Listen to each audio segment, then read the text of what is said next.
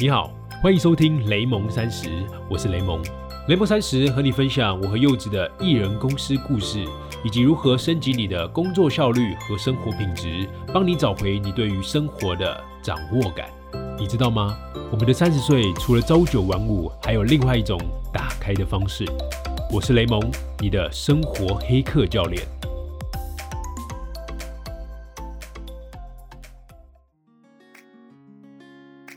欢迎回来到下半场，我们继续我们的而立人物的艾尔文篇。好，呀，没错。那刚刚讲到下半场要跟大家聊的就是艾文人家里面其实算是一个传统保守的、啊。那嗯你是怎么样告诉你爸妈其实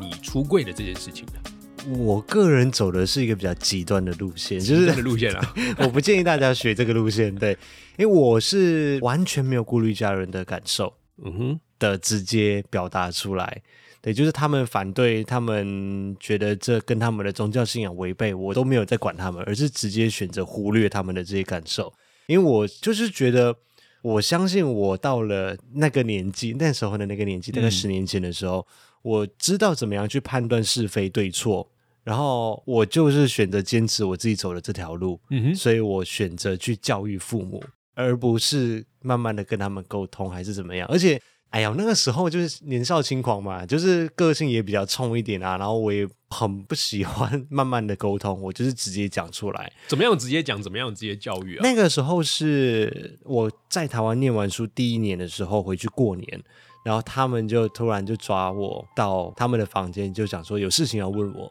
然后就讲说你是不是在台湾交了一个男朋友？我说哦，他怎么知道的啊？他们就是你知道，父母就是很爱默默的关注孩子们的 Facebook 啊什么之类的，你知道，就是会看到你发的一些照片啊、动态啊。居然没有封锁他们，我是没有，因为我就是说 我从来 I don't care 这种东西，我就是你们想要知道什么，我就是一本很摊开的书，我没有想要特别的隐藏掉谁，不让谁看到，就好累哦这样的生活，所以我就从来都不管，我就是他们要看到，他们知道就就是这样子。所以进入了小房间，然后呢？然后他们就问我是不是交男朋友，然后我说哦对啊，然后他们就是开始哭天喊地，就想说一定是台湾教坏了你呀、怎么怎么怎么啊，就是反正就是完全无法接受就对了。那时候就是闹了一出蛮 蛮大的闹剧，就是很 drama、很戏剧化的那一种。就是要什么一哭二闹三上吊的那种感觉！对。然后后来，因为我爸也是脾气很倔的人嘛，他就讲说，那要不然你就不要回去台湾好了，你没有讲清楚，你就不要回去台湾。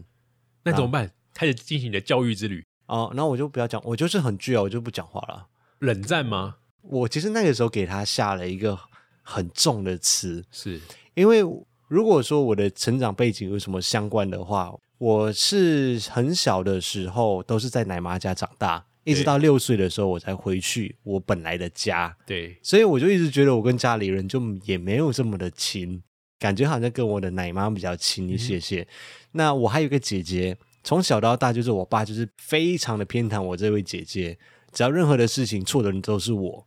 爸爸通常会比较疼女儿嘛，可是每次被打的人都是我，所以我就会觉得心里很不平衡，我也很讨厌我爸。我就说以前啦，就是现在都过去了，对，那个时候，对，那个时候我就是对他就是非常极度的厌恶，而且我又很叛逆。我就是十五岁我就出来工作啦，然后我就是自己觉得、嗯我可以自己养活我自己啊，不用靠你们啊，什么什么的这种，就是很自以为是的一个少年。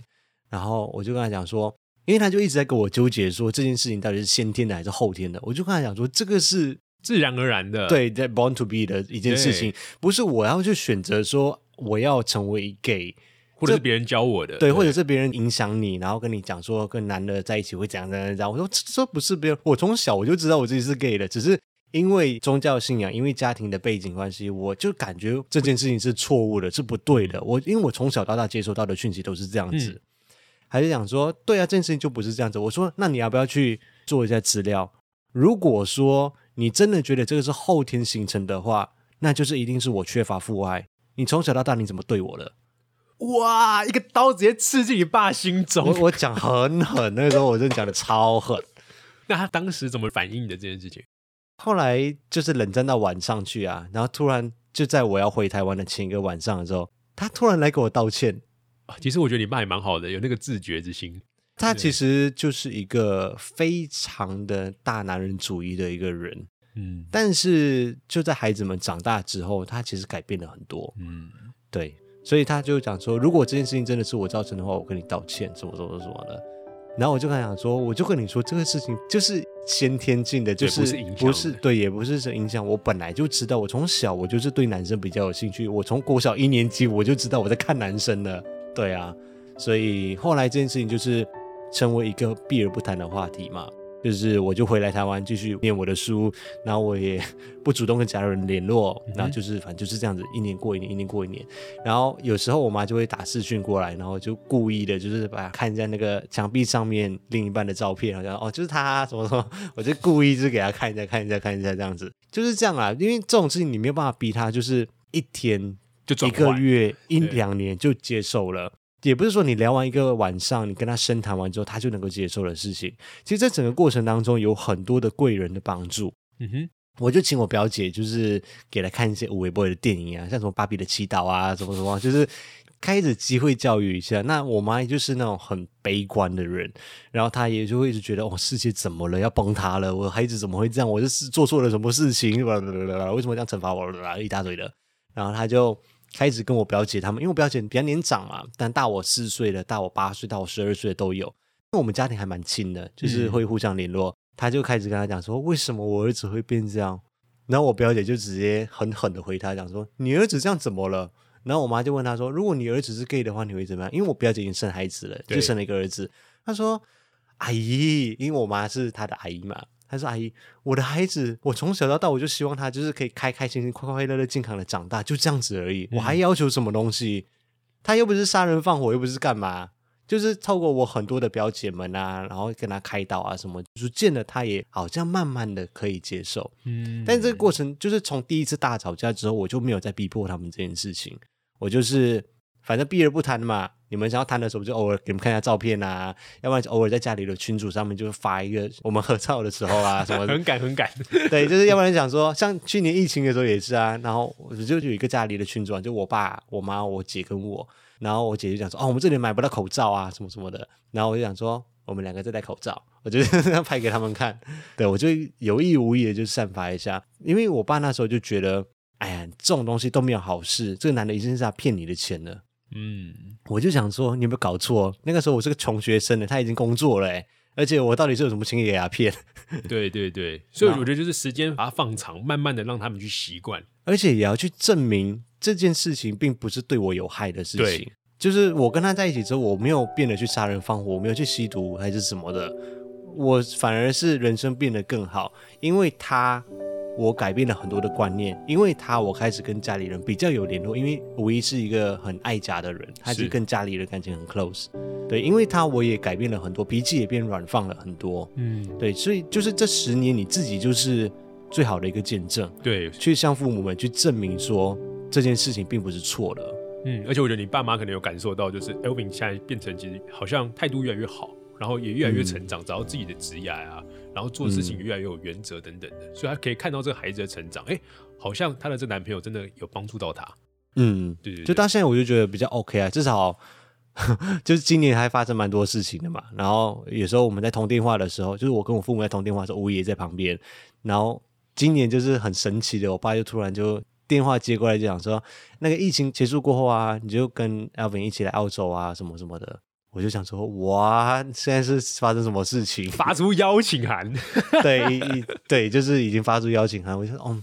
好啦，这也算是我人生的一个大突破了啦。真的，就是这花了一个十年的时间，才终于，我不敢说他们是完完全全的接受，因为我如果真的把它公开出来给我所有的家庭的人的话，他们还要面对很多亲朋好友的压力眼光，对，他说，哎呀，你那好劣干那啊，不不不不，一大堆的，嗯，嗯，哇，我觉得还算是一个蛮好的一个过程，可是这时间真的很长啊。也就是嗯你有一个很好的协作网络，在默默的帮助着你。对，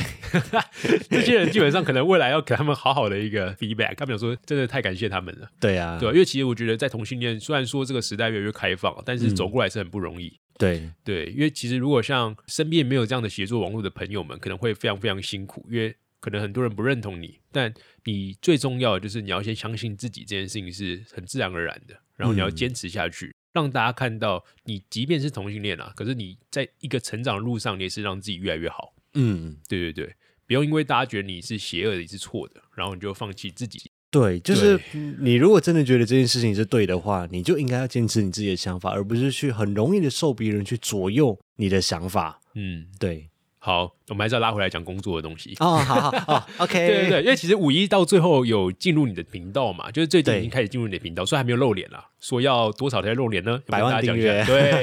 所以我们基本上大家要好好的支持一下 Elvin 的频道，对对我们顺便对到最后就可以越快的看到五一的真面目。他真的是任何的东西都走得很慢。比如说，很多人可能还没在一起就开始同居的嘛。嗯我们在一起十年还没同居，哎，啊，对啊，我们在一起十年还没同居，哎，所以你们没有考虑过这件事情啊？我以为你们是考虑过，然后之后因为可能一些工作啊、地点的原因，却没有要同居。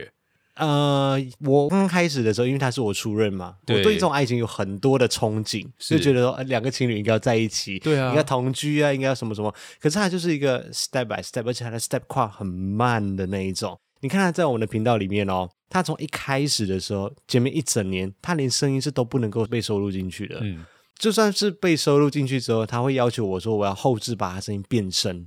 哇，真的是一个长进人。对，然后就一直到后来，慢慢的声音开始出现，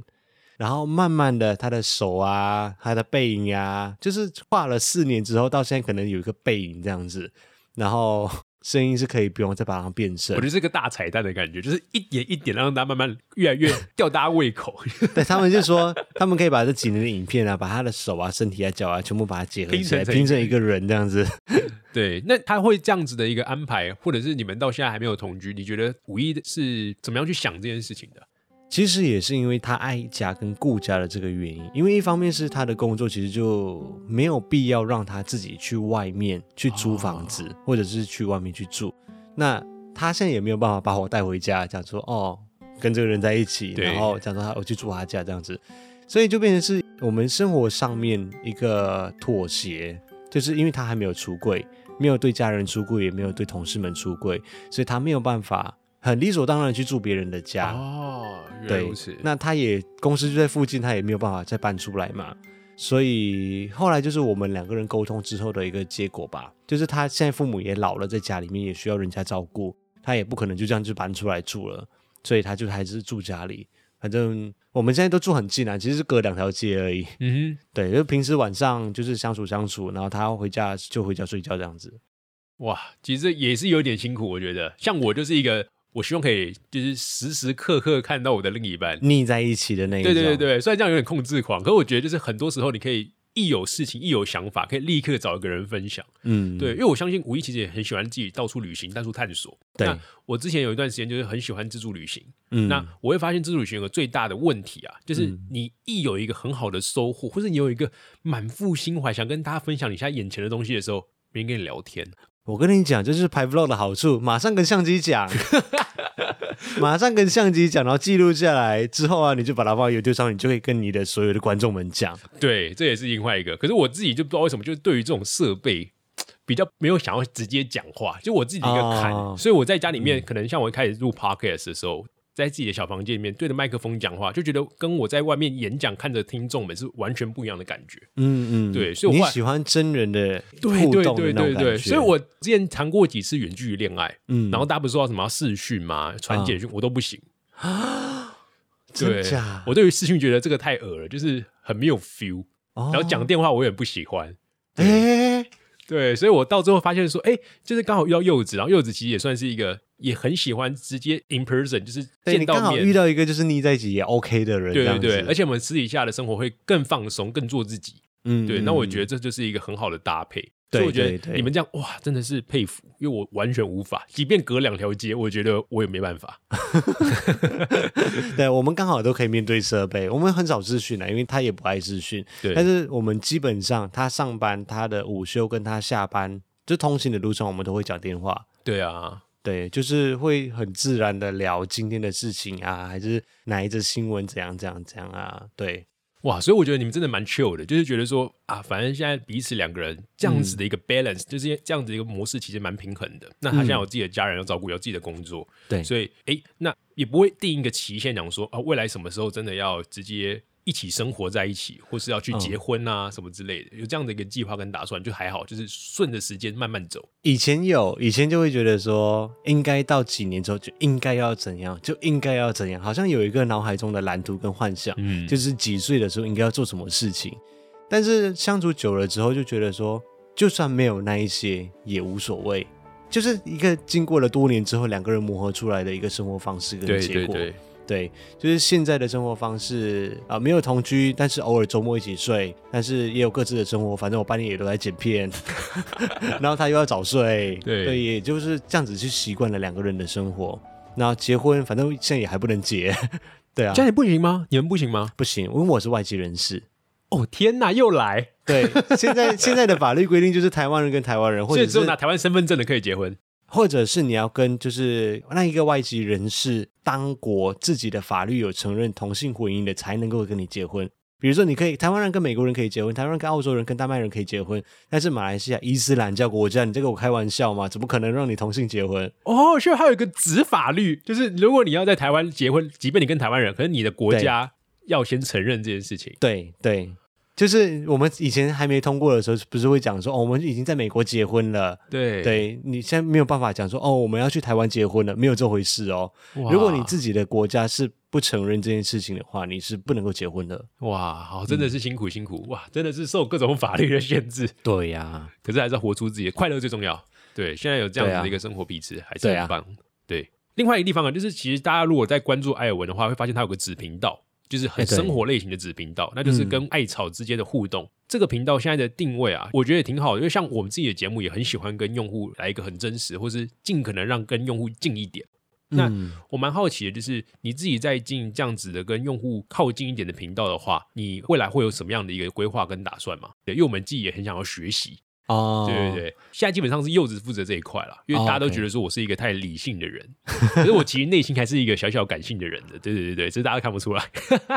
自己讲都觉得越来越看不出来了。对，那我觉得艾文现在一个人在弄，就你要负责所有很专业的内容，你要负责跟用户来把干净，然后甚至跟他们做朋友。那我觉得刚好就是我跟柚子很想要学习的。那你可以分享一下你现在目前做了哪些跟用户靠近一点的一些方法吗？也让我们听众朋友更认识你这个人。如果说刚刚子频道的话，其实它是一个主频道的延伸嘛。对不过无论是我们的 podcast 或者是我们的子频道的影片，其实都是由我们主频道来去延伸下去的。嗯因为主频道就是被一个质感给锁死了，所以有很多的东西是没有办法在主频道上面去呈现的。比如说太过于生活化，或者是太晃的镜头啊，太日常的闲聊啊，这些东西是我认为它没有过我的最低标准，所以没有办法上到主频道上面的。所以后来就是逐渐的在五一习惯了镜头之后。他开始学会长进了之后，我们就开设了一个子频道，叫五一视角。嗯，那就是从他的视角来去记录我们两个人之间的生活，然后来去跟在意我们的生活的爱草们去分享。那 podcast 的这个方面，也是我们去从生活当中这一个礼拜可能发生的一些事情，从这个事情出发，把它画成一个圈，然后再把它扩大出来，找相关的议题或什么东西，把它拼凑成一集的 podcast 来去跟爱草们分享。所以其实我们的子频道跟我们的 podcast，它其实都是从我们的生活当中来去出发，嗯来去分享更多我们自己私底下的生活。然后我们并没有觉得好像需要特别的跟他们把干净，还是怎样，就是很自然而然的，他们就会在那个 YouTube 的留言上面自然形成一个群组。他们就会自己聊天啊，然后艾草们自己互相就认识来认识去，就好像变成是一个 community 的感觉。对对对对，然后听说他们还有一个自己的 Line 的群组，然后他们就会自己。所以你没有加入吗我？没有加入，我没有加入，他们就在里面聊得很开心。对，那我们有跟他们实际互动的地方，大部分其实都是在留言上面。嗯，所以其实现在 podcast 是没有办法在像 Apple Podcast，它只能够在节目上面留言嘛。对然后在其他的平台也很难针对单集来去留言，所以我们还有做一个就是影像版的 podcast，所以会把它上传到 YouTube 上面，那他们就会在下面留言。那我们跟他们互动，大部分都是在留言上面的互动。那第二个就是刚刚我们提到的，就是我们有一个写信进来的单元，就是我们每一两个月的时候，我们会开一个“亲爱的艾尔文”时间，嗯嗯那他们用手写信的方式，那我就在直播上面把他们信给念出来，然后也回复他们这样子。那其他的大部分就是回复，比如说私讯的地方，或者是 IG 的私讯这一些的互动。那其他的再多我也顾虑不来了，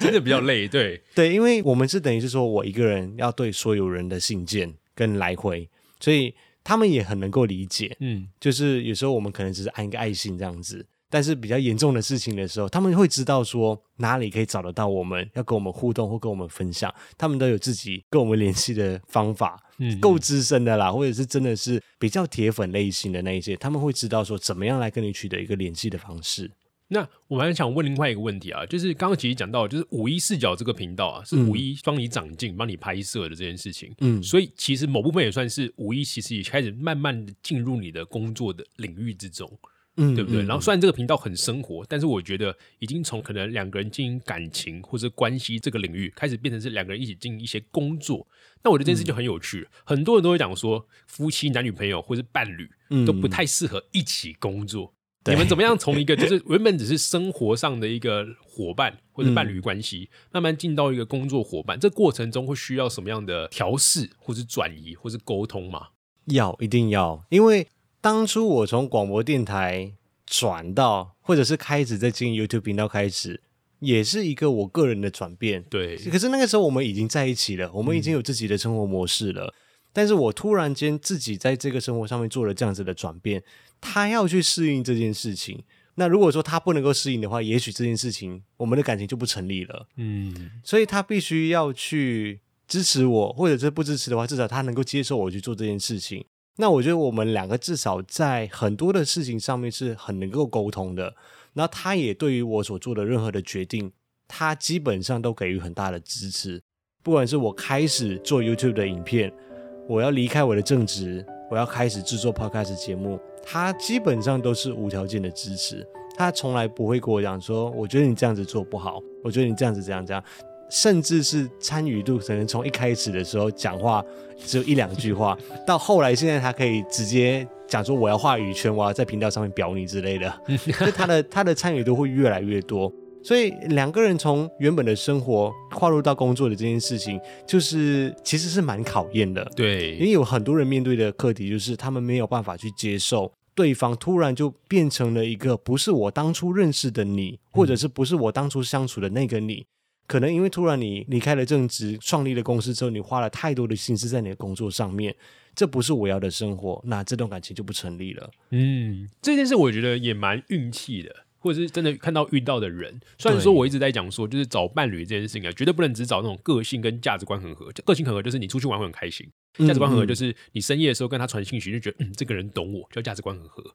嗯，那第三个就是你要找到一个跟你目标相同的，就是嗯你们未来有没有一件事情是可能真的想要一起做？那在做任何的选择的时候，我们可以知道说做这个选择是为了彼此做选择。就像我跟嗯柚子来说好了，就是我们未来会想要自己经营一个空间，或是一个嗯实体的一个空间。那这个空间可以让各式各样的人来这边交换技能啊，认识朋友，参加活动。啊，对对对，然后在这个空间里面做一个我们像自己的一个小乌托邦，就是自由啊工作者的，可能像 L 饼来这边介绍他最近开的一些箱，嗯然后一些影像或是声音的技术，那可能就会有一些公司可能需要你的专业，然后去寻你询问、要咨询等等，所以它有一点像是一个共享空间然后结合技能跟以个人为单位的一个交交。流。对对对对大概是这样，这是我们未来想要做的，所以我们在做很多事情的时候，其实会慢慢地往这个最理想的大目标前进。嗯，有共同的目标。对对对，所以我一直觉得说，两个人如果没有一个共同目标，这个目标不一定要是很 solid 的，嗯可能是你要一起环游世界，这个也算是，或者你想要一个怎么样的生活模式，这个也算是。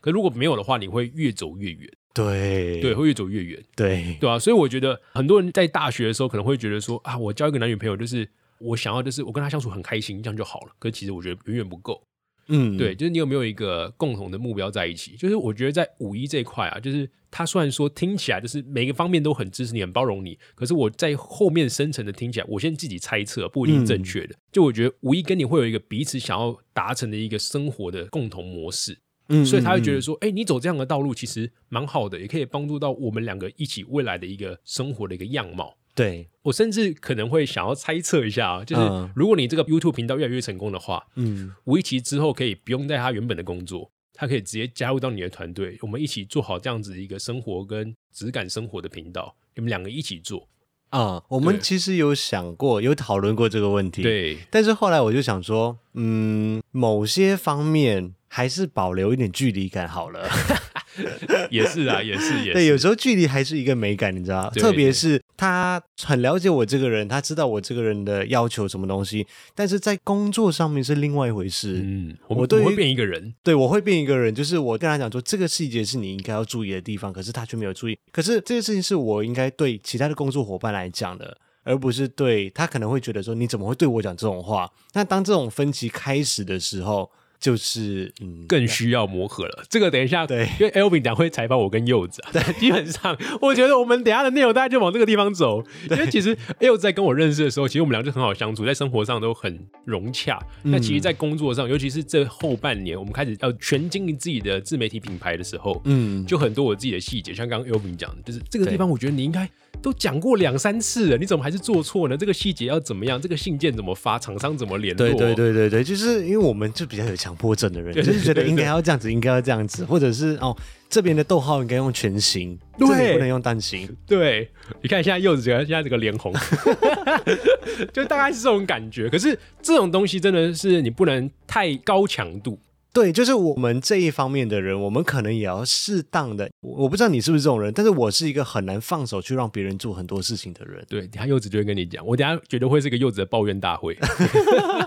所以大家想知道的话，要记得去看 Elvin 的频道，它里面就会有一集是我跟柚子被 Elvin 采访的。对对，所以两个人之间还是就是不停的要磨合，但是我觉得这一方面是应该要避免的。他可以去找其他的比较轻松一点的工作，他也许不用像现在这么拼。但是我觉得，就我们目前的想法来说的话，我们不会选择要一起工作，嗯，就是。甚至是你要的话，你就干脆，如果我真的很成功了，哪一天你就在家里面舒舒服服的打电动就好了，你不要来管我的工作。对，或者是刚刚那个子频道的策略，我就觉得很棒，啊他把跟原本的频道分开来。对我分开来，那个子频道你要怎么搞，随便你，你可以对自由的去主导一切。是是对是，所以我觉得 Elvin 这个策略其实非常好，就是他知道说，哎，我有自己的一个可能生活上的一个要求，或者生活上的一个模式，那我就开一个子频道给他发挥。对对对对，那跟我原本的主频道还是做一点落差。对对总是有可以磨合跟解决的方式啦。对你有没有找到其他的替代方案？不是说，哎，真的会吵架，那我就放弃，那其实也很可惜。嗯嗯嗯嗯。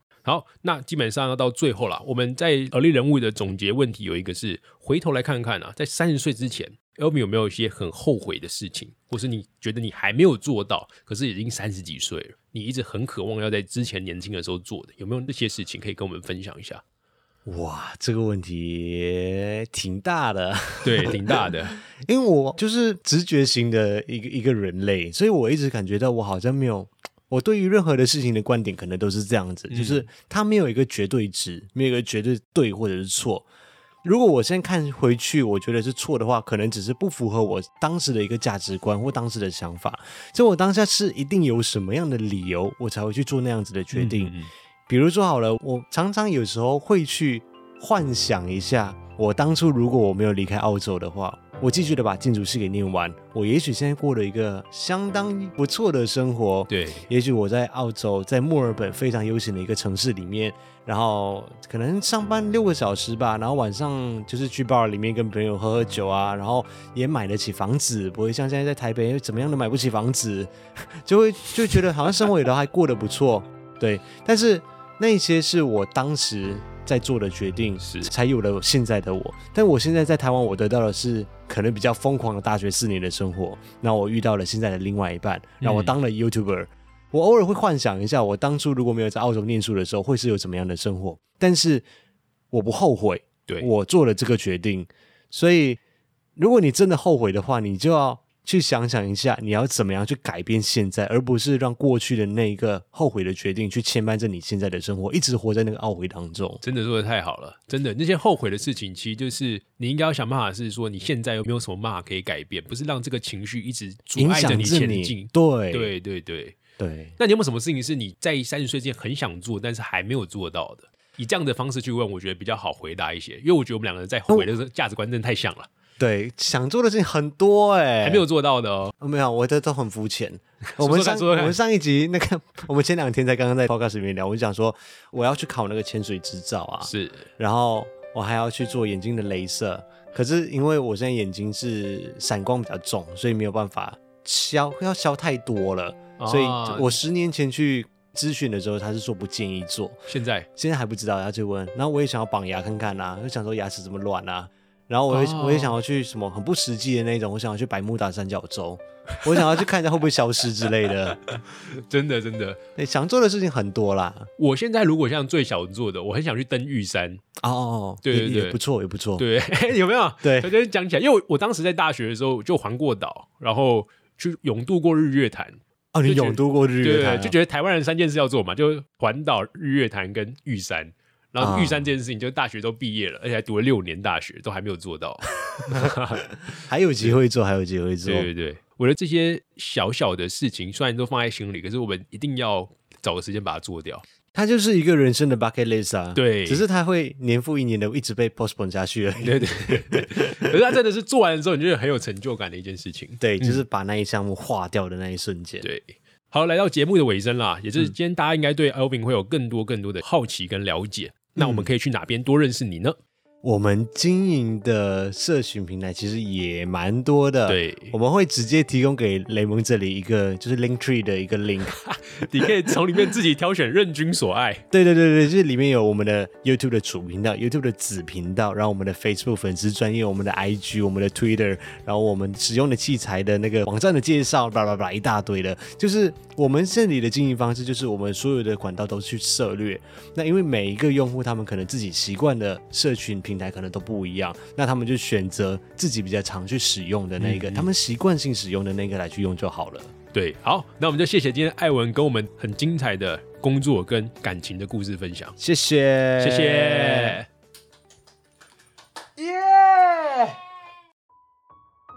谢谢艾尔文跟我们分享这么棒的故事，祝福你还有五一可以一直这么幸福的过自己想要的生活。听完了这集，也别忘了到艾尔文的 Podcast 频道去听我跟雷蒙聊感情的小故事哦。他说聊感情怎么都是柚子说，偶尔也要来听雷蒙说一下。这大概是雷蒙第一次公开聊我们感情的故事吧。